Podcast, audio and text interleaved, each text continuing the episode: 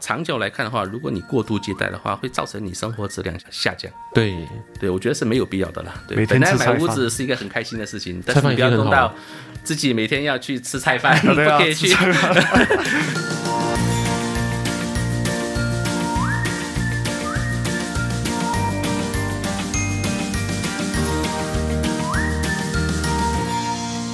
你现在收听的是理财哦耶我是线。我是 Alan，让我们两位理财新手陪你一起探索各位理财路上的疑难杂症。让我们用趣味的方式跟大家一起提升个人理财能力，让你朝你的财富目标更靠近一点点。兴奋的喊出哦哦耶！耶！今天我们会讲的一个就是大家人生中一个 milestone，啊里程碑，人生中一个对，对很多人来说其实是最重要的里程碑。当然当然当然。所以第一个就是讲的就是结婚嘛，嗯对不对？没结婚错。了之后就是最重要的买房子，对有些人来说是买车，不过呢，相比那个总消费数额的话呢，买房子可以说是人生当中最大的那个里程碑。当然当然买房子，除非你真的是。很有很有钱，你可以直接付整个那个消来，费。我要啊这间带走，给 cash 各位，打包。 对对，多数都是会去贷款啦没。错，我们今天讲的就是你买第一个房子，你要讲策划，而且要讲贷款。你要怎样规划？你要花多少时间来准备？你该做好什么样子的心理准备？你该做好什么样子的财务规划的准备？你该做好怎么样子的功课跟怎么样子的文件？这些东西都会在本集的内容跟大家聊到。那既然聊到房屋贷款呢，我们当然要聊到贷款界的 master。我们今天邀请到了 Mortgage Master 的营运主管，他们主要的业务呢，就是帮助所有想要贷款买房子的各位呢，好好的管理，好好的探索一下市场上什么样子贷款的方案呢，是最适合、最符合他们的经济状况跟最符合他们需求的。而且 Mortgage Master 他们也是有在呃我们另外一个 channel 啊，在呃 Coconut Avenue 他们有做几集，也可以去收听一下。对，没错，就是我们已经长期跟 Mortgage Master 有一些合作关系，所以我们很清楚知道呢，它绝对呢是可以帮助到想要贷款的各位朋友们的。那今天呢，我们的营运主管呢就叫做晨光，刚刚我们还没有跟大家介绍他的名字。晨光呢今天又跟我们分享了好几个很重要的重点。对，第一点就是大家最想听的就是你买第一间房子之前你要怎样策划。你应该做些什么样子的功课？你应该如何规划你的财务？如何规划你的文件？还有呢，有没有一些诀窍呢，可以让你有办法借到更多的贷款？对，也会讲到有什么种贷款对你是比较对你的需求是对的，就是我们有 HDB loan、bank loan 哪一个对你是比较适合的？就是你应该跟什么样子的人借什么样子的贷款？哪一个方案是最适合你的？最适合你不代表你呢是借到最多，而是呢可能最适合你目前的财务规划的。本集也会跟大家讨论到呢。一些我们没有想到可能会影响我们借贷的最大数额的东西，这边偷偷透露一个消息，就是呢，你知道你每个月的信用卡账单其实会很大的去影响你总共借得到的贷款额度吗？嗯，这个也是会讲到，就是我们贷款的一些我们会做的一些 mistake。我觉得贷款里面常犯的一些错误啊，就是如果你不小心犯了这个错的话，你很可能会没有办法跟银行或者没有办法跟 HDB 借到贷款来买房子，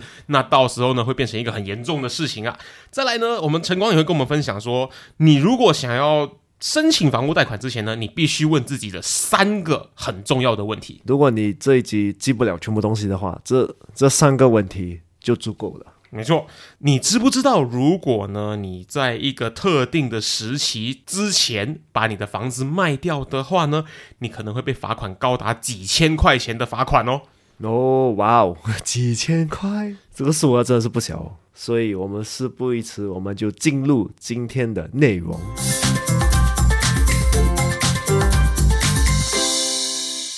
我们几时就要开始筹备？呃，就是要买一个房子，要需要多久的时间来筹备这种这种东西？如果你讲说是买房子的话，等提前准备的话，我个人是觉得啦，当然是越早越好。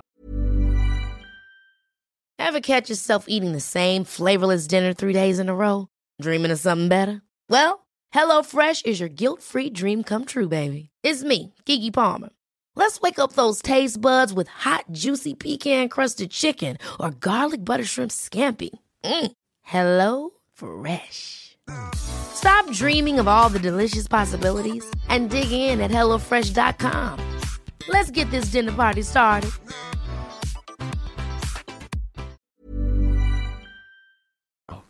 啊，啊，对，因为毕竟你都买房子，对我们大家来说是人生中很大的一件事啊，是是是，对吗？几乎是最大 就是最大一件事了、对对啊，对对因为我们所需要投入的那些精力和那些资金的话，都是很多的，所以说当然是越早规划越好。比如说，好像有的人他买屋子的话，对吗？他可能是，比如说是已经成家立业，有小有小孩子。嗯，有的父母他这种很压缩的、嗯，他为了要他自己的小孩子进名校的话，嗯，他可能提早三四年就已经是在那个学校旁边去买屋子了，学区房，学他们区叫房，对对对，哦所以这种的话，讲实话，三四年、四五年提早规划都是经常看到的状况。对，嗯啊、当然说，如果说从房贷的角度来看的话，对吗？呃，申请贷款到说到不用提早跟银行提早那么早了，因为基本上新加坡的银行都有提供这个原则批准的服务啦，我们叫做 AIP。In principle approval，所以、so、for 这个原则批准的话，你太早申请其实也没有用，因为银行一般的这个原则批准，它的有效期只是一个月的时间。举个例子啊，如果你是全职工作啦，就是你有固定薪水的话，其实你跟银行提早一个月去做一个初步的评估，其实是足够的。哦一个月就可以。一个月，对啊，其实新加坡银行的处理的程序还算是比较快了，特别是好像本地银行、好像新展银行、像大华银行这些，基本上三个工作日就会有结果。哦哇哦，啊，对对，我真的是好像是今天心情想到要去买一杯咖啡都要喝的那种感觉而已。 我今天心我决定要买一间房子，我去申请，然后一个礼拜之内马上就可以拿到你要的答案了。对啊，当然这个是，就是说，当然你这个要看你的申请结果啦，因为好像我刚才讲到是全职工作嘛，因为你有对固定的收入，这样的话，你跟银行申请贷款的话，当然会来的比较容易一些。嗯啊，当然如果你是自雇人士的话，就可能要小心一点。啊、哦啊，因为自雇人士你的收入有时候是不稳定的，所以他们判断标准，你是以年收入的平均值吗年收入对年收入来对去看啊，待所。以说好像有的自雇人士的话，他们可能要提前一年的时间去准备。准备文件吗？还是准备文件，因为银行自雇人士的话，银行是看你的报税单嘛，对啊，报税单的话，你你你你一你年嗯才报一次？啊、一年报一次，对，所以你可能要提早规划啊、特别是好哦像如果你是自己的公司的话，对吗？有的公司的那个业主的话，公司的收入他可能会一部分是报公司的收入，一部分是报个人的收入。但是银行只是看你个人的收入，他不看你公司的收入哦，啊，所以说你要提前安排好怎样去划分那个利润啊。有的人可能有的自雇人士他可能说个人所得税那边对可能报的比较少，公司那边报的比较多，嗯，结果跟银行申请贷款，哎，发现说哎你的收入不收够入高，不够，然哦后借不到足够的贷款，嗯，这样变成他要等多一年，等到下一年报税的时候他把那个才可以额度重新调整重一新下调。整，对，哦，就是你申请的时候，你就是 self employed 啊，你讲的就是他们就要顾虑到银行它是怎样给这种贷款，你要自己去了解。对，对，你要先去了解那个相关的呃嗯计算的方式了。嗯，对啊，所以这个计算的方式就是好像我们经常讲的，这个叫 TDS 嗯啊，总偿贷比了。嗯，啊，总偿贷比就是说你的每个月的收入跟你的那个呃跟银行的借贷状况，就是借你你你跟银行所有贷款加在一起的每个月的还款额之间的比率，是包括 student loan，包括 personal 包 loan 括加起来，所有的贷款，只要是 loan 都只算要是进都都去。算。对，老师啊大概多少个啊 percentage？能不这能个大家是分享？呃百分之五十五现在。是你的收入的百分之五十五，不可以超过百分之五十五。所有的贷款加起来不可以超过百加在分一之起五对十五。嗯，五十五过你的年收入，我其实银行是按照月收入来做计算的了。嗯，哦所以这也就是为什么 self employed 会比较麻烦一点，因为他们要拿年收入的去 divide 乘月收入的数字嘛。对所以 self employed 是这样子计算的。对啊，但是他们抵外的时候还有一个，就是因为是自雇人士，收入不稳定，所以银行做计算的时候，根据政府的规定，嗯，他们只计算你七成的收入。哦， 那那真 的会像你刚刚说的，遇到那个状况的机会高很多哎、对啊，说比如说，好像说自雇人士我报税对吗？我对对对我我今年是报呃十万块钱的收入，嗯年收入我的报税对嗯量十万块，但是银行做计算的时候，他只算我七万块，哦然后七万块再除以十二个月，就是我每个月的月薪。然后在那哦边只能贷到五十五 percent 的贷对款。对对哦，啊，所以说你 TDR 三的话，还有一个考虑就是说你现在目前的那个呃负债的状况。嗯，啊，因为银行做这个 TDSR 的计算的时候，对吗？它有计算到你所有的金融贷款，嗯啊、包括信用卡哦，啊，所以很多人会忽略到信用卡的问题。对对对，啊啊、因为信用卡的话，银行做计算的时候就说，即使你每个月信用卡的账单你都有全额还的话，嗯银行还是会把它算在你每个月的贷款里面， ，OK，只要你有用这张信用卡。就假设我的信用卡的那个我每个月的借款额度是可能每个月我有花大概三五千块在信用卡上面对对，这也会加进去我的 TDSR 里面。对然后我的 TDSR 的那个额度就会少掉这三五千块了。呃，OK，他们不是算你的信用卡刷多少啦，嗯上千，他是看你的最低还款额。哦，OK，啊好像我们每个月收到信用卡账单，比如说账单是三千块，但是嗯你可以选择不要还全 部的，所以银行会讲说哦，你最低要还五十块还嗯是一百块这样子，所以银行会算这个五十块、一百块，算作你每个月呃要给的那个 installment 这样子。哦相当于有一个 OK，OK 一个月有一个五十块钱或一百块钱的一个的贷一个款，贷款。这个问题是，它是按照你有你有几张卡来嗯做、来做计算。比如说，好像呃，有的人的话，因为你知道不同的信用卡有不同的促促销，对吗？有对不同的折扣，所以可能今天我去这个餐厅吃饭，我刷 DBS 的卡；，另外一天我去另外一间餐厅，那么那家餐厅有 UOB 的促销，嗯我刷 UOB 的卡。所以如果我一个月下来，我有用大概四五张不同的信用卡，每一张信用卡五十块加在一起，积少成多嗯啊，可能就这五十乘以六张卡就是三百块钱了。哦，三百块钱，如果你真的是一个刚出入社会就想要贷款的社会新鲜人，然后他很容易就已经吃掉你 ten percent 了。对对对。可是信用卡会这样影响到你的房屋贷款。 OK，因为我刚才讲过，那个总偿贷总偿贷比是百分之五十五，对吗？嗯啊，所以比如说，好像举个例子，如果你一个月的薪水是呃，比如说好像说是六千块的话，嗯，百分之五十五就是三千三百块，嗯啊，如果你的信用卡那边的开销是三百块的话，这个三千三就要扣掉三百块，嗯，所以你只剩下三千块钱的额度来借房贷，然后可能你还会有哦 personal loan 加上你对的 study 对 loan 的啊话，或者是你还有买车呢，对对汽车贷款啊，这些东西加在一起，可能你最后你的额度可能三千变两千。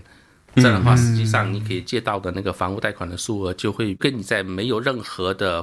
财务负担的情况下相比的话，你的贷款数额会少很多。嗯，讲到就是我们要筹备嘛，筹备这对个筹房屋备贷款对，所以我们要有什么样的 mindset？ OK，呃，mindset 的话，我觉得说，呃，最重要的话就是要提前规划。比如说，好像我刚才讲到这个总常态比的计算，对吗？如果说我们了解说，哎，这个信用卡会影响到你的房贷额度，那么其实我们可以控制我们的开销。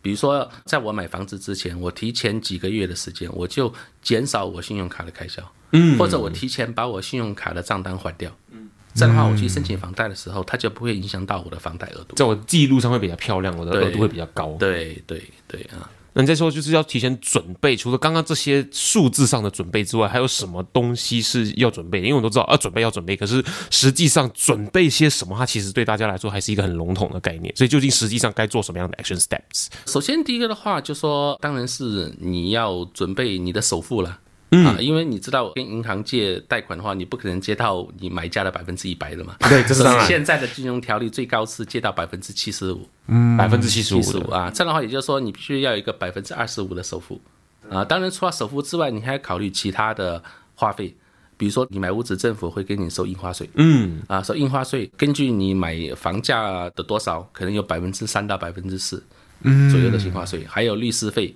啊，银行的估价报告费用，所以这些费用你都要考虑在里面。啊，如果你是买好像 HDB 的话，对吗？HDB 呃，如果你是通过中介买的话，嗯，你还要给中介那个百分之一的百分之一，百现分在是之什么一的那个佣金呢、对啊，当然现在有很多人为了省钱的话是自己做 DIY 啦，自己省那个百分之一的佣金。是他们自己去找吗？还是对他们自己去找，然后自己做那些手续。当然，如果你是要做 DIY 的话，对吗？因为没有中介帮你，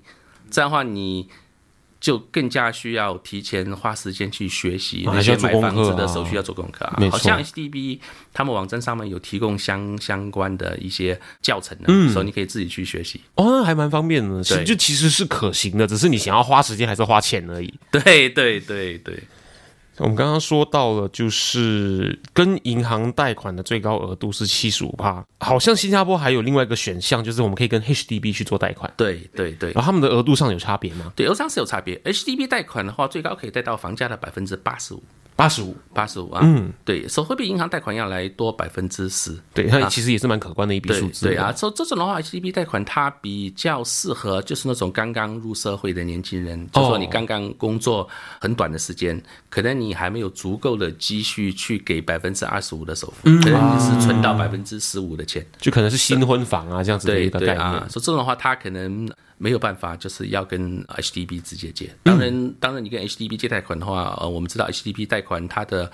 利率是百分之二点六，嗯，所以会比银行贷款的利率要来的高了。银行平均是多少呢？呃，现在银行的平均利率是大概一点多，哦，差蛮多这的，个差蛮一多的倍，对而对对且对而且虽然说银行的利率跟着市场会有浮动，嗯但是实际上我们看回新加坡，在过去的十多年的话，对吗？基本上银行的房贷利率都没有超过二点六，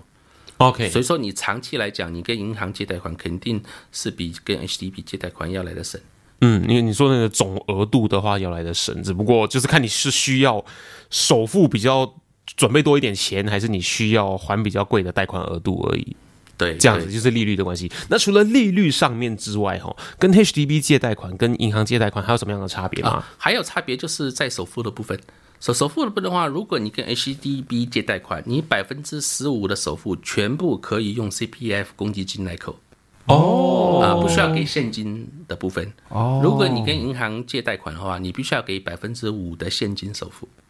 就是二十五里面至少要有 five percent 是以现金首付是的是。是现金首付的部分啊。所以特别是好像你刚刚讲的一些刚刚呃那些年轻人，他们可能没有那个百分之五的现金对嗯对对啊，对对，所以他们就会选择去跟 CPF 借。哦，就完全用 CPF 来还是付还款。啊对，这样的话就不需要给任何的现金了。这样的话对他们来讲，他们可以负担得起财务压力上可以面财那务么压大嗯力，上，对，可以提早去买去买房子了。那可是根据你自己看过的 case，你服务的这些顾客里面哦，其实我们是否鼓励呢，把全部的 CPF 都拿来付房贷，还是其实你们会怎么建议？哦，实际上我们是不鼓励这样做。为什么呢？啊、因为呃，主要是两个原因呢。第一个原因的话，是因为呃，CPF 它的储蓄利率是百分之二点五，这个利率是比你跟银行借贷款的利率要来的高的。哦，啊，所以说如果你的收入足够，可以跟银行借比较多的贷款的话，对吗？OK，那么你跟银行借多一点的贷款，其实你可以省更多的钱，嗯，因为你可以赚取银行贷款利率跟 CPF 储蓄利率之间的利差。啊，这是第一点。然后第二点的话，对吗？就是说，呃，我们为什么不鼓励顾客把所有的 CPF 全部用掉啊？我们会推荐他至少在 CPF 里面要存大概一个。几万块钱的储蓄在那边，嗯啊，这是因为说，因为你的房贷每个月的月供是可以扣是可以扣 CPF 的，哦、o 啊 k 所以说，比如说，好像突然一下失业，嗯啊，你没有收入了，啊，这样的话你可以用你 CPF 的里面的那个储备金来给每个月的房贷，而不用动用到现金的部分嗯，啊。如果你今天买房子，你把 CPF 全部用到完，可能假说一年之后突然天有不测风云，你突然失业，嗯，然后没有收入了，但是你的 CPF 里面也没有任何的储蓄，因为你每个月全部都让 CPF 扣扣扣扣没错扣扣到完了，这样就变成。呃，你既没有收入，你还要用现金去填补你每个月的 CPF，、然后你没有收入，你也不一定会有现金跟储蓄，对所以他对就跟是留着储备现金在银行里面嗯做一个底线的这个防护网的概念是很相似的。对，所以有时候我们会给我们的顾客做一个计算，比如说，好像你房屋贷款，你的月供一个月是一千块，嗯，对吧？我们会推荐他，你至少啊、呃要准备一个二十四个月的储备金呢，哦，所以是有个公式的，留二十四个月的房贷额度的储房备贷额金的储备金，啊。OK OK，所以像你刚刚讲的，一千块的那个房贷额度，可能就是留二十四千这样二子。十千的 CPF 在那边。你有看过就是人家在做这个房屋贷款的时候，他们有疏忽到什么东西吗？哦，对，你要讲说疏忽的话，对吗？基本上一些比较容易犯的错误啦。OK，就是好像刚才我们有提到的，第一个就是没有提前跟银行去申请那个贷款的初步批准。嗯啊，因为有人他可能是。有点过分自信呐、啊 他可能是去看屋子的时候看到一间很喜欢的屋子，然后一时冲动就去下定金了。啊，下了定金之后才来跟银行去申请贷款，哎，人家发现哎，其实呃，因为某些原因，可能是收入的关系，或者是信用记录的关系，啊、他跟银行借不到呃所需要的贷款，哦，这样的话变成他会损失掉他给的那个定金。定金，嗯，对对，一般来讲的话，就是说，呃，买房子像我讲的是很重要的事情，所以说不可以冲动，啊，一定要提前提前规划好。对，比如说你要跟银行申请那个初步批准，那你就提前一个月去把这些手续相关的手续全部都做好之后，才去安安心心的去看房子。嗯，对啊，然后还有一个就是我们经常看到犯的错误，对吗？就是好像我们刚才讲的自雇人士，哦啊，自雇人士因为很多人不知道说银行算薪水的时候只算百分之七十，啊，然后还有一些自雇人士，他们有时候也是，就是平时可能说，因为他是自己开公司嘛，嗯啊、自己开公司的话，他可能平时都是呃没有给自己发薪水的，啊但可能他可能说呃突然下子他要去买房子了，他就好像提前几个月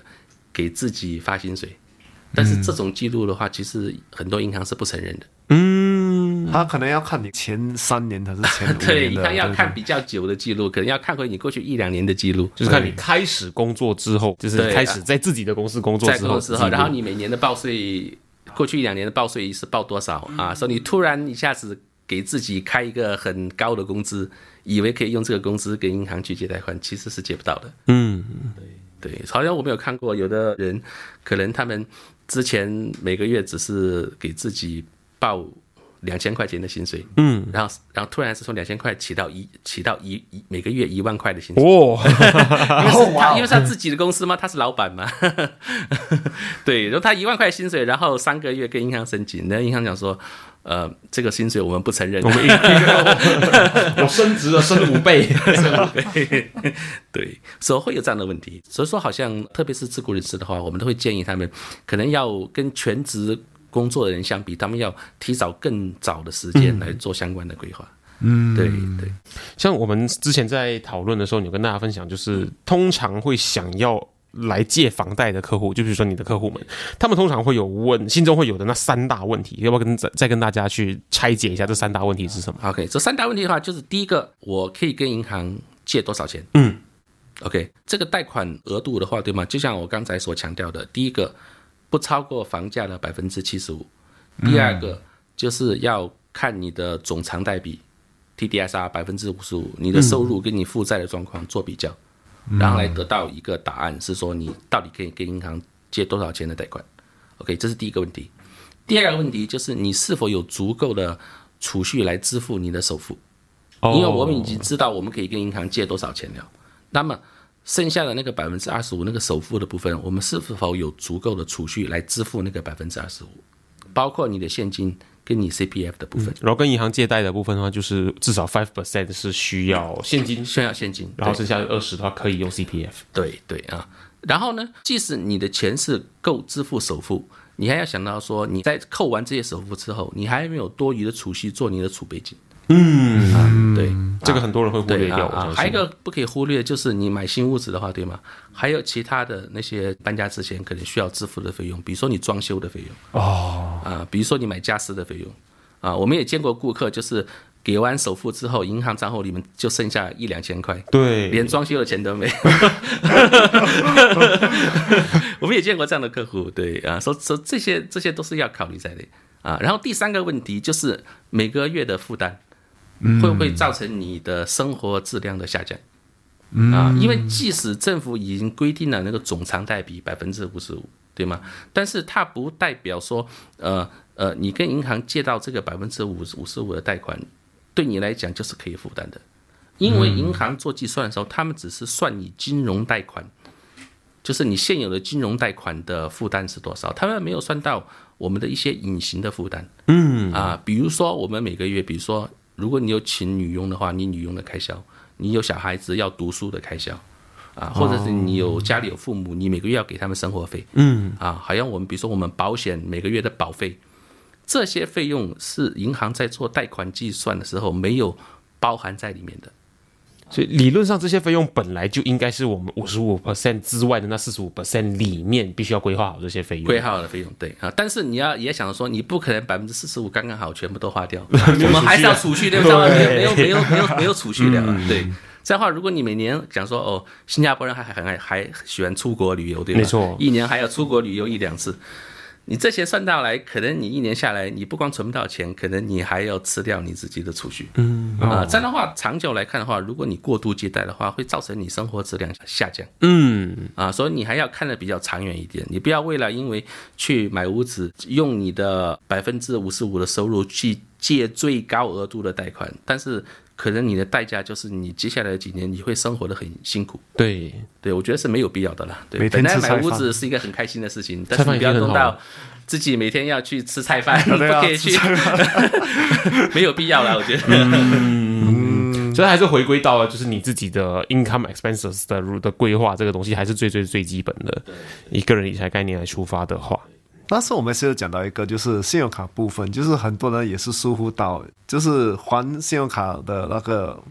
你可能迟还，怎样影响到你的贷款？对啊，这个的话就是我们会讲到我们这个财务记录了，嗯啊，因为新加坡你跟银行申请任何的贷款，包括信用卡的话，对吗？它会全部都会去到一个一个汇总的你信贷记录里就 credit 面，这个我 bureau 们叫做里嗯 Credit Bureau Singapore、CBS 了啊。其实你去那个 CBS 的网站上面登录你自己的 SingPass，然后你还一个六块钱，对，你可以下载一份你的信贷记录啊，所、以有兴趣你可以自己去看看呐、嗯，所、以其实他们里面有包含你跟银行每一张信用卡、每一个贷款、每个月的还款记录，它都有记录在那边。哦，哇哦，对，所、以银行在批准贷款的时候，对吗？就会根据你的这个信贷记录来决定要不要批准你的贷款。嗯啊，所以的话，有的人他可能收入很高，但是他的还款习惯很糟糕，经常呃拖欠银行的贷款的那个还款。这样的话，他即使他收入很高，银行也有可能拒绝他的贷款申请。嗯，当然，那个 credit bureau 里面有很多不同的还款的评估的那个等级啦，有有 A 有 B 有 C 有 D，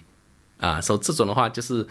你要是越糟糕的话，你的等级就评分就越低。嗯，然后你等你的评分越低的话，当然你你申请贷款的时候，你被银行拒绝的那个机会就越高了。嗯，对啊。啊，所以有些顾客的话，如果说他真的是信用信贷记录有问题的话，对吗？我们会帮他具体事例具体分析了，嗯，然后看有没有办法可以帮他跟一些银行借到他想要的贷款。是有 appeal 的机会的吗？是有 appeal 机会，因为呃，毕竟就说不同银行他们可以承受风险的那个水平也不一样，哦他们有不同的内部的规定啊。所以比如说，好像有一些比较小的银行的话，对吗？他们可能对这方面的要求会稍微宽松一点。嗯啊，啊，如果是大银行的话，他们不缺顾客，所以说他们呃有时候就会比较挑剔一些。嗯，对对啊。我们的话，我们公司的话，因为我们是跟新加坡所有的银行跟金融机构都有合作，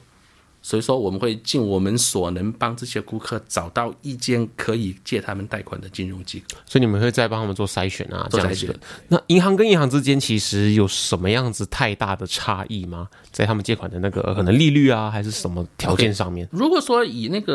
呃贷款额度来讲的话，对吗？基本上差异很小，因为那个总偿贷比 TDSR 啊是政府已经规定好的嗯没错嘛没错，对吗？说每个银行还有金融机构必须要跟着政府的那个条规走啊。当然，以利率配套的话，这个就每间银行都不一样了，嗯啊，所以说我们会帮助顾客来做一个比较。看说，根据他们的实际需求来看，说哪一间银行的哪一个配套对他们来讲是最适合的。嗯嗯对啊，当然有一个呃非常重要的就是说，跟银行借贷款的话，不是说利率越低就越好，哦，而是要找到一个适合你自己本身需求的配套。啊，为什么呢？除了利率低之外，还有什么东西是我们 OK 需要考虑的？呃，所、除了利率低之外呢，你还要考虑到就是说这个配套本身它的锁定期，还有它哦其他的一些 features。对对对，对啊，就说比如说举个例子，好像说我今天是买一间屋子，对吗？但是可能说我我已经已经有规划了，就说这个屋子可能是我用来投资的，可能三年之后我会卖掉这间屋子。这样的话，你跟银行签订那个贷款配套的话，对吗？因为可能接下来的三年你会卖屋子，所以你可能会签订一个三年或者两年锁定期的配套，嗯，而不会去跟银行签订一个五年锁定期的配套。这个锁定期的配套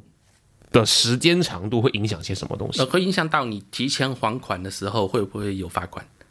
哦，啊对是 within 锁定期会罚款还是？啊，违信锁定期会罚款。嗯，对，比如说，好像我现在是一个三年的锁对对锁对锁定期的配套。如果说我第二年卖屋子的话，对吗？一般来讲的话，银行会跟我收一个百分之一点五的罚款。也是蛮大一笔钱也是。不太钱。所以说，如果我的贷款跟银行贷款的余额是五十万的话，对吗？嗯百分之一点五八仙的话，就是七千五百块钱的罚款。对，所以是蛮多一下的，嗯啊，所以说所以说你要提前做好你的规划。如果说我已经知道可能我之后会要卖屋子的话，那我就不要跟银行签订那么长的锁定期。即使它可能说看起来它的利率会比较优惠，但是我还是选择锁定期比较短，但是比较灵活的配套。嗯，因为即使可能它的利率相对来讲高一点，但是对我来讲的话，对吗？还是会好过我去还那个百分之一点五的罚款。我好奇问一个比较没有这么深入的问题，就是假设我今天买了一间房子，假设它是呃五十万好了，对然后可能我有二十年的贷款，对然后可能我之前五十万房子我买了，可能锁定期已经过了，我们先不对考虑锁定期对，就是可能买了。我还了五年的贷款之后，我把它卖掉，那剩下这个贷款它是会转到那个购买对象去还款吗？还是这个后面是怎么样运作的？哦，不是这个的话，就是说，当你卖屋子的时候，对嗯吧？你剩下的贷款就会从你卖屋子的钱里面扣除。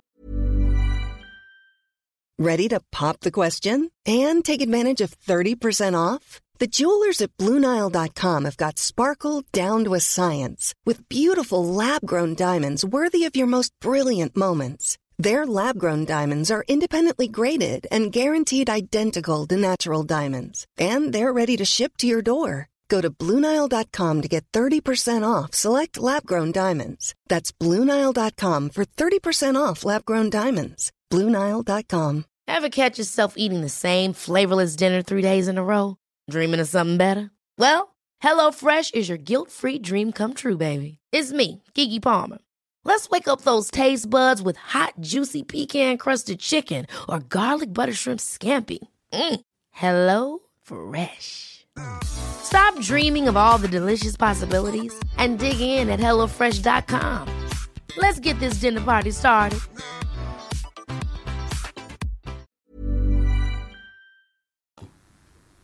哦啊，所以它不会转到你下一个屋主了。下一个屋 OK，OK，主是要他要自自己去跟银行申请新的贷款，所以他的贷款跟你的贷款可能会是不一样的额不度一样等的等额的度，东然后西不。一样的赔偿。就假设我刚刚说还了五年，可能我五十万的房子，我剩下三十万的贷款，那我卖了可能五十五万，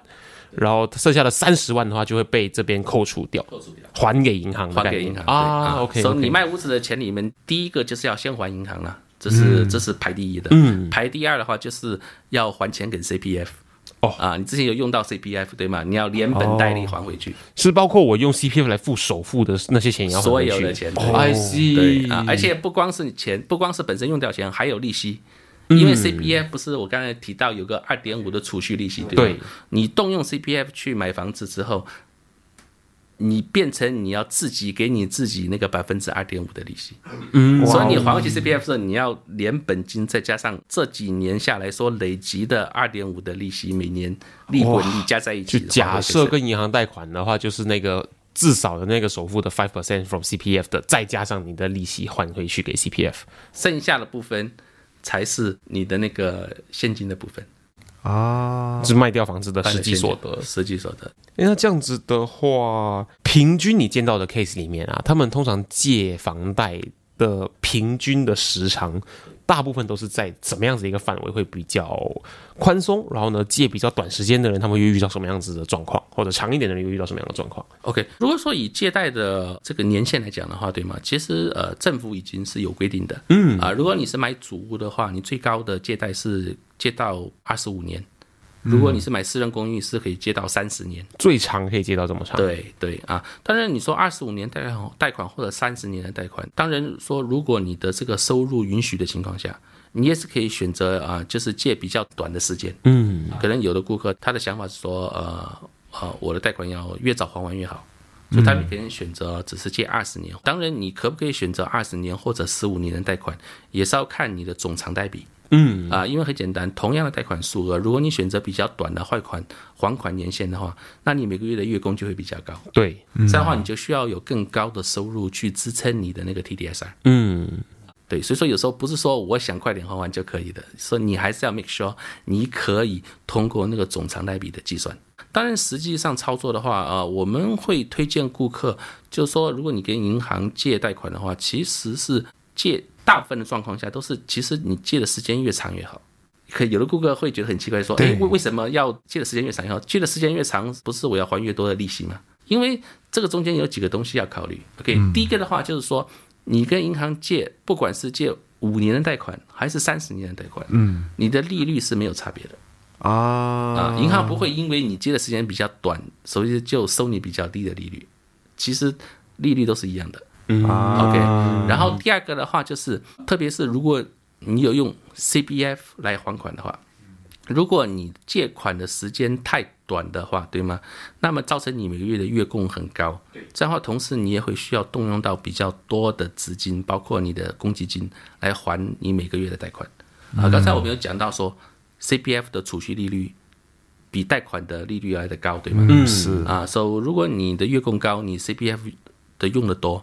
这样的话，其实你那个利差方面你损失的也比较多。啊嗯，还有一个就是说，呃，你跟银行借比较长的贷款，不代表你一定要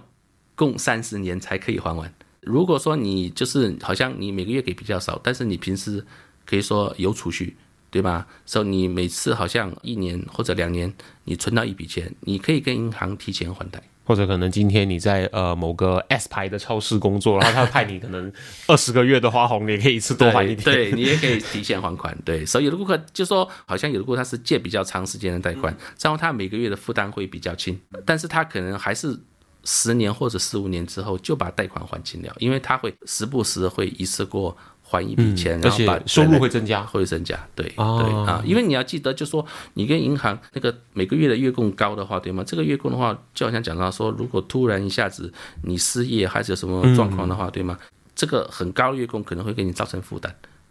对，嗯所以说你把时间拉长，月供的数额降低的话，那么有一些意外状况发生的时候，你会来的比较容易负担的，也是类似一个分担风险的放一贷个风险概，念。对对。我们这边有看到另外一个数额是 MSR，很多人对无法分清 TDSR 跟 MSR 之间究竟是什么样的对差别，对能不能跟大家了可分析以一哈下？ OK，所所刚才我们讲的 TDI 是总偿贷比，包括你所有的贷款。嗯，而 MSR 的话，这个是每月房贷偿还比率。嗯，所以它只算你房贷的部分，嗯，它不算你其他贷款的部分。比如说，好像你的汽车贷款、个人贷款、信用卡这些都不在房贷的范围之内。没错 MSR 只算房贷，那么这个比率的话是百分之三十。 ，off 你的月收入而分你的月收入，而不是百分之五十五啊。那么 MSR 什么地方适用 MSR？就是你买主屋的时候，嗯，HDB，还有你跟发展商买新的执行共管公寓的时候，EC E ，executive condo 啊，在 d 公 v 啊，所以你买这两个屋子的时候，你就会需要计算这个 MSR，这是一个额外的要求。为什么政府会有这个要求？因为它要政府要确保说，特别是主屋或者是这个 EC 的买家的话，不会跟银行过度借贷。哦，所以说，我们可以发现一点，就是说，如果同样的薪水的话，对吗？因为你买私人公寓，你只是计算百分之五十五的 TDSR TDSR，、这啊样的话你可以借的钱会比较多。嗯没错啊，是啊，但是如果你是买主屋或者执行共管公寓，你只是算百分之三十最高，啊这样的话你相对来讲同样的收入，你会借到的钱会比较少。没错，当然，政府也通过这种控制借贷的方式来间接抑制那个过度主借贷屋房价的增长， 哦哦，对吗嗯，对吗？啊，说、对，它没有是想到它这一是有点很多原因在背后。对，说好像举个例子啦，比如说一个月一个人他的薪水每个月的薪水是六千块啦，嗯可能他今年呃，我们讲可能举个例子，三十岁了，对， OK，那么他以这个收入的话，如果假设他没有任何其他的贷款或者信用卡的开销，六千块的薪水，如果你买个私人公寓，大概你可以借到七十七十三万到七十四万左右的贷款嗯，啊。但是你去买主屋的话，你只能借三十六万，因为只有三十 p 少而已。啊，少一半。哇，这是很多人忽略到，因为我们一开始就讲说，哦，我们有 TDSR，所以想说，如果我今天真的要很考密我的人生来买这间房子的话，我就可以借五十五 percent 的，听起来还蛮可观的。可是你发现，哎，原来它还有多这一个 MSR 的这个附加条例，你只能借到三十 percent。对，可是这这也代表说，其实政府希望你不要把你所有的生活水平都浪在那个五十五 percent 来影响你的生活品质。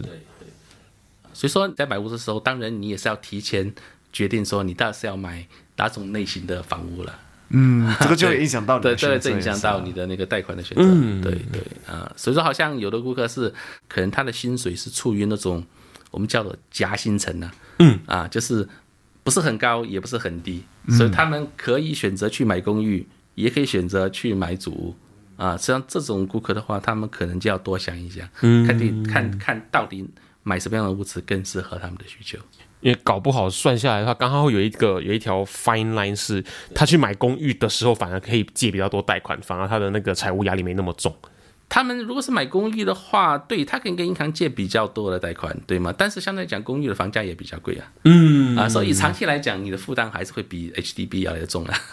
对，当然 HDB 现在 HDB 也是要看买什么样的 HDB，现在对 HDB 也有超过一百万的，没错嗯这种没错超级贵的 HDB，对吗？ Yes 但是也有一些呃非成熟主屋区也是比较便宜的 HDB，嗯，所以说这种这种真的是就是还是要看回自己的需求跟自己的财务状况，然后还是后找专家来帮你算，会方便算很多会。方便一下，对啊、有时候要多听听呃第三方的意见啊，嗯，对，这样我们可以问一个，就是你有没有经历过，就是一个很好的例子分享给大家，就是他贷款啊，全部就是做的，就是他筹备的很不错。嗯就是他做出了什么正确的决定，让他申请房贷还有买房这条路变得很顺遂。你要讲说成功的案例的话，其实其实蛮多的， 大部分人我可以我可以讲说，大部分的顾客都是成功的，大部分都应该要 成对，都功。哦应该，这必须要成功嘛，对不对？你要买对游对戏对不成功也要成功， 对对。所以基本上的话，好像呃很多顾客找我们的话，对吗？我们就是会尽量帮他们提前去规划，然后我们会跟他提供从啊、呃不同的角度来分析这个问题，然后让他们做一个比较适合他们自己的选择。嗯啊，举个例子啦，好像我们讲到说那个自雇人士，啊，自雇人士啊，有时候自雇人士他们自己也是不确定说他们到底应该怎样跟银行申请贷款，然后对需要怎样来规划他们的报税。所以这的话，我们有时候也会提前帮他们做计算，然后来告诉他们说，哎，呃，这样子的话，对吗？那你的每年的报税，你应该去做怎样去划分你公司的收入和你个人的收入，来确保说你自己个人的收入是足够跟银行来借到你所需要的贷款的数额。嗯，然后还有一些顾客也是说，因为他们可能说有一些财务上的负担，或者说有的人是信用卡有点过度开销，嗯啊，所以我们也是会跟他们讲说，哦，这样的话，我们通过分析他们的那个信贷记录，然后来告诉他们说，诶，这样的话，你这些信用卡哪些信用卡你你需要提前偿还，先缓一然缓后，还一还啊，或者我们会跟他讲一张每张信用卡一个个跟他们分析，然后这样的话，可能提前两三个月的时间，让他们先把这些信用卡的的那些花销全部清理掉，嗯，再去跟银行申请贷款，这样的话提高他们可以跟银行借到贷款的数额。对，那再问一个，这个是帮诶、mortgage master 潜在的客户或者将来的客户来问的，就是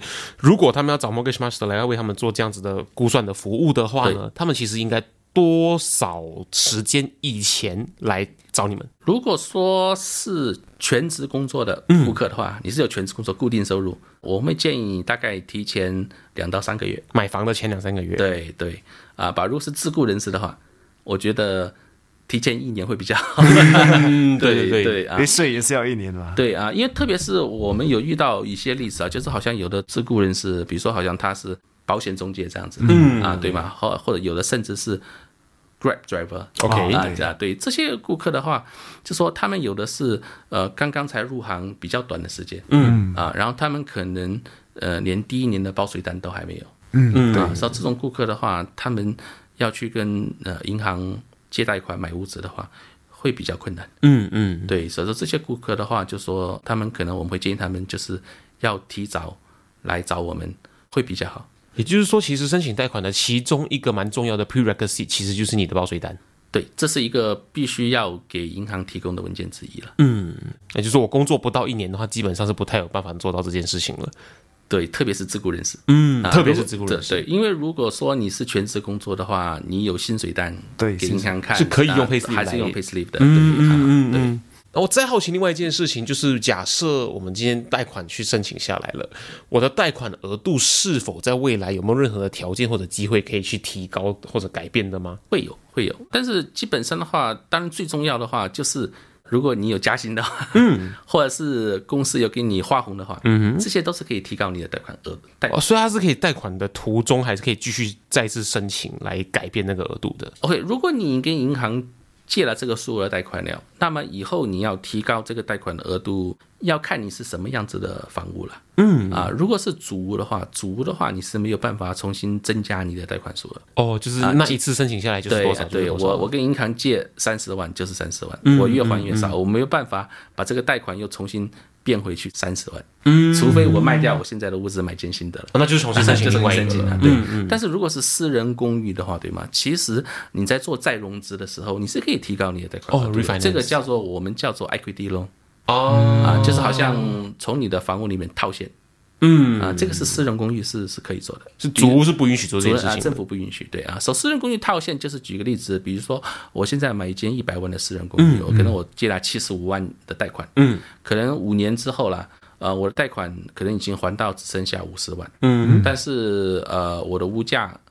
有上升，对嗯可能五年之后啊、呃我的物价从一百万上升到一百二十万，嗯，这样的话，一百二十万的物价跟我五十万的贷款相比的话，中间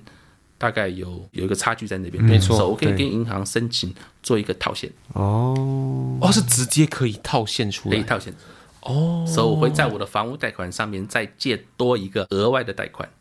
然后这是一个现金贷款，哦，所以同样也是不超过物价的百分之七十五了。哦，那概念就像是这个钱是属于你的，因为房子是属于你的。不过呢，在你把贷款还完之前呢，这个钱是银行就是借给你的，因为那一笔钱还属于银行，因为你还没有还完。可是你是可以多这一笔钱出来的，对，没错。然后这笔钱有的呃人会用来做另外的投资了。然后就再赚更多的钱，可能就可以更快的还贷款对这样子。可是至少你会多了这一笔钱在手上，对可以去呃灵活的运灵活用。应用。所以有的人可能是用这笔钱来，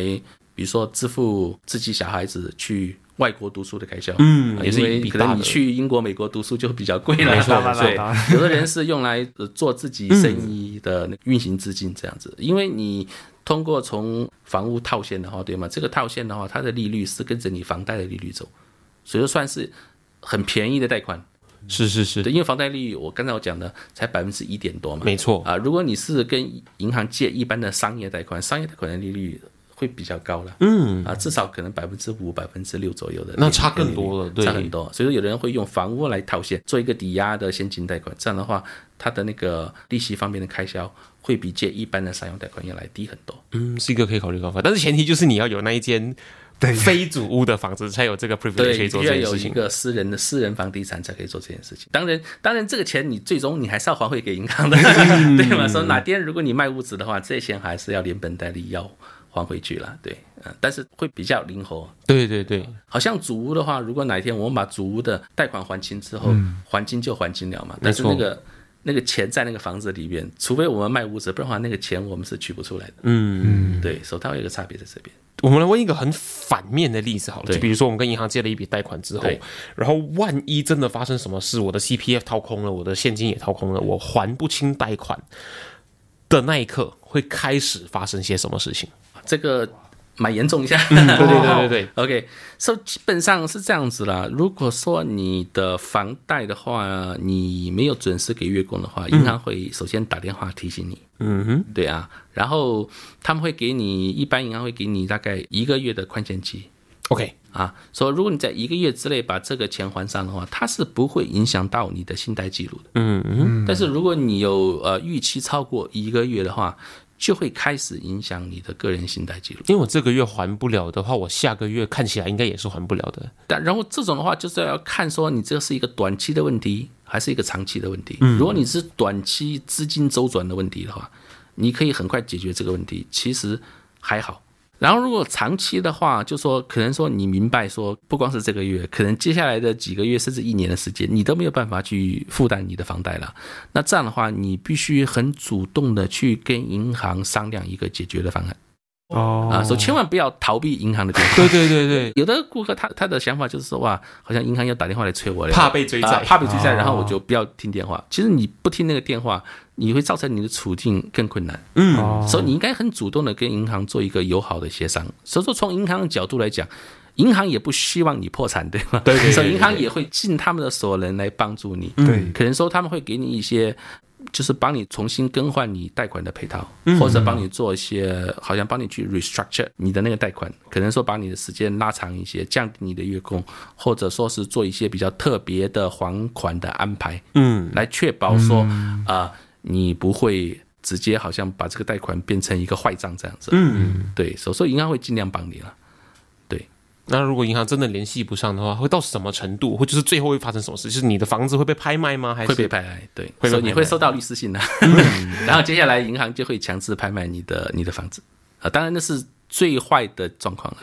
啊。银行一般来讲，银行它也是不愿意做到最后那一那一步的，嗯，所以在之前的话，就是他们会尽量一直联络你，然后给你安排，尽量看什么时候有没有一个呃两边都可以妥协的一个解决的方案。对，嗯除非到最后真的是没有任何的办法了，那银行最后还是没有办法，那他只能去拍卖你的屋子。哎，那如果我申请破产的话，它会变成往哪个程序去走？ OK，这个的话就是说，呃，银行拍卖你的屋子，到说不代表你一定会破产嘛。嗯嗯啊、因为如果你银行拍的卖掉你的屋子，然后拍卖的钱是可以足够偿还你所欠的贷款的话，对你是不会破正常应该产是，会你的是不会破产的。哦，对，除你非甚至还可能会有一笔现金还在手上。对， 但是你还找地方住 嘛？对对 对，对，但是如果说那种呃，有的人他是那种，就说不光是欠银行的贷款，对他他还有商业上的其他地方的贷款，就他卖掉屋子之后，那个钱都不足以去偿还他所欠的钱的话，那这种人就就真的是只有去走破产这条路 哦，了、所以破产是会发生在卖掉房子之后的事之情。后的事情，对、嗯对。那今天我们节目结束之前呢，我们想问晨光最后一个问题，就是你个人怎么去定义成功这件事情？可以对我自己来讲的话，嗯对吗？成功就是如果我的顾客很满意我的服务啊，然后我就会从中得到满足感，嗯所以对我来讲，这就是一种成功。嗯，那个人定义上的话呢，这是事，这比较像是事业上的嘛。这事业上，对，那个人上可能就是家庭啊、啊生活啊、工作家啊，庭所生有活东西加起来， 怎么定义成功这个事情？职业成功，嗯，哇，这个讲实话，这种成功的定义每个人都不一样啊。对对，所以我们对很好我奇来讲的话，我会觉得说，给我自己的话，其实我是一个生活很简单的人、嗯，对吗？so, 我的太太，我的小孩，so 他们都爱我，然后家庭幸福，对我来讲就就很成功 了。那很这是很好的答案，对啊简单对对，很简单，我很简单，对对啊，对手手工作上面的话，对吗？就是呃，顾客满意，嗯，对啊，所以对我来讲，我是个比较容易满足的人，啊嗯 哦我这这其实是很值得大家学习的一个 东西。对对对，所以我的心态会放的比较比较健康，会比较平， 对对，尤其是在新加坡现在什么很高压，然后大家都很多欲望的时候，我觉得大家更应该向晨光学习一下他这个人生哲可学。能可能是因为我年纪比较大 了，所以有些事情看开了。可能年轻的时候不一样了，年轻的时候就是要去拼搏，嗯，对，也也就是说，你的这个观念其实是有稍微转换三过年了，的。我现在年要，我现在也是差不多要四十岁的人， 年到人到中年的话，你的人生的话会渐渐比较向你的家庭去倾斜了。你的重心会转移，会对这种对情对况对对对。对，以前年轻的时候单身嘛，人就是一直在外面打拼这样子啊，很有野心冲啊，很有野心。对，啊那今天非常谢谢晨光到节目上跟我谢们谢分享这么多，谢谢，谢谢谢谢谢谢谢谢。谢。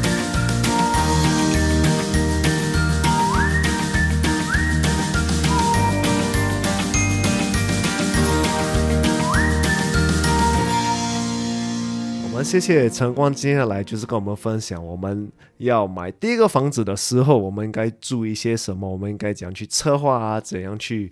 避免一些这些错误。我很喜欢本集的内容，是他提出了一些很实质发生过的案例，让我们直接去参考，让我们不要呢犯上跟这些人犯的一样的一些失误。对对对，尤其是我这种就是创业的，因为创业的他分享很多就是哦，你的 CPF 就是一年前要呃报啊，你不可以哦上要要贷款的时候上个月就报一大堆，嗯， 对，也就是说，呃，比如说 Alan 现在创业不到半年的时间的话呢，他基本上还要再等才有办法去申请房屋贷款，因为他的这个对收入报表本身的不完整。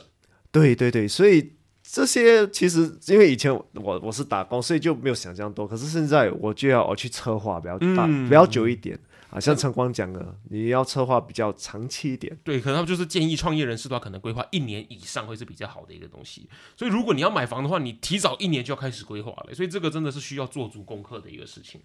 对对对对对，就是你的 people 啊，全部东西都要做整齐。相比之下，我们就会发现说，原来呢，银行跟政府的那个房屋贷款的策略、房屋贷款的那些条款呢，对打工族来说是比较友善的。你只要交出你的薪水单，大概两三个月的时间，银行跟政府就有办法帮你去 evaluate，帮你去评估你究竟呢能够贷到多少额度了。对，因为他们比较稳定嘛，所以稳你有稳定性就是代表你会还这些贷对，款。你的信用额度比较高，你比较有保障，说我确保你是还得到钱的。对，这个其实很重要，所以对我来讲，这个是我的最大的收获。嗯，那我就从刚刚说到还钱的部分，就是我印象很深刻，我们的信用卡的固定还款额度，其实对我们房屋贷款来说有这么大的冲击，有这么大的影响。你没想到，你可能就是每个月少还个一千块，少还个两千块，它直接冲击你的贷款的额度、欸。就是这个东西对放大变成房屋贷款之后，你会发现你不小心用掉了自己可以借到的钱。因为我也不知道他们其实这些都有一个 record 的，对对对，哦哇，很像你坐牢这样，有一个黑单就在那主要边是上学的时候，你做错什么事情扣多少分，你做对什么事情却没有加分，这样子啊，的事对情。对，就是哇，有一个印在那边哦，人家是可以查得到的啊，哇然哦，后呃大家说做人要讲信用，原来信用最重要、最值钱的地方会出现在这种地方上面。 对对对，而且你们要贷款的话，最好是去清理你们的信用卡的这些单，对，信用卡的这些债务啊，啊债务所所有你的贷款、所有你的债务都去好好好的看一下。不过，当然最好的解决方式其实就是呢，不要贸贸然直接去下定你的房子。你就是准备要买房子之前，找个专业的评估员，找个专业的代理，或者找 mortgage master 他们来帮你评估一下，你究竟该做些什么样的准备？你应该呢把什么样子的贷款还清，把什么样子的债务还清，来拉高你的这个贷款额度，或者呢好好的规划一下，以你现在的收入，以你现在的生活习惯，以你现在的消费，你应该去申请怎么样子的贷款配套会是最适合你的。我觉得如果没有做好这件事情就贸贸然下定的话呢，后面会有很多的代价跟首尾是你应付不来的。这个就是每次我们讲的不能钱不能省的地方，对，钱不该省的地方，啊对时间也不该省的地方，该做的功课还是要做好比较好，不然后面会付出的代价反而更大。真的哇，这种这种东西你可以自己做啊，如果你有时间，你有那个精力，可是很多时候给专业人士真的是事半功倍。事半功倍。对你给他一点点的钱来买他的专业，来买他的这一个经验值，我真的觉得这个钱是很值得花下去的。那希望呢，你跟我们一样，听完今天的内容之后呢，对房屋贷款的认识又多了一点点。我们一起说一声 Oh ，Oh yeah！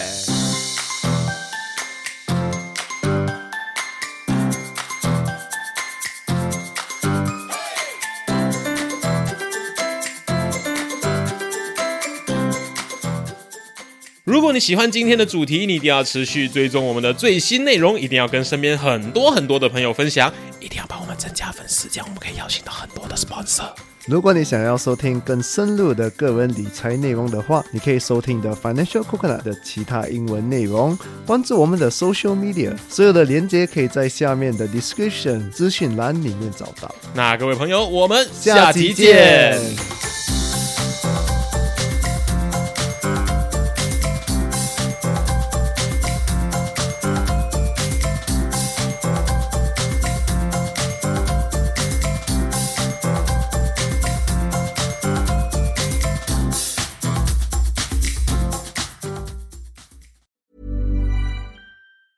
Ever catch yourself eating the same flavorless dinner three days in a row? Dreaming of something better? Well, HelloFresh is your guilt free dream come true, baby. It's me, Gigi Palmer. Let's wake up those taste buds with hot, juicy pecan crusted chicken or garlic butter shrimp scampi. Mm. Hello Fresh. Stop dreaming of all the delicious possibilities and dig in at HelloFresh.com. Let's get this dinner party started.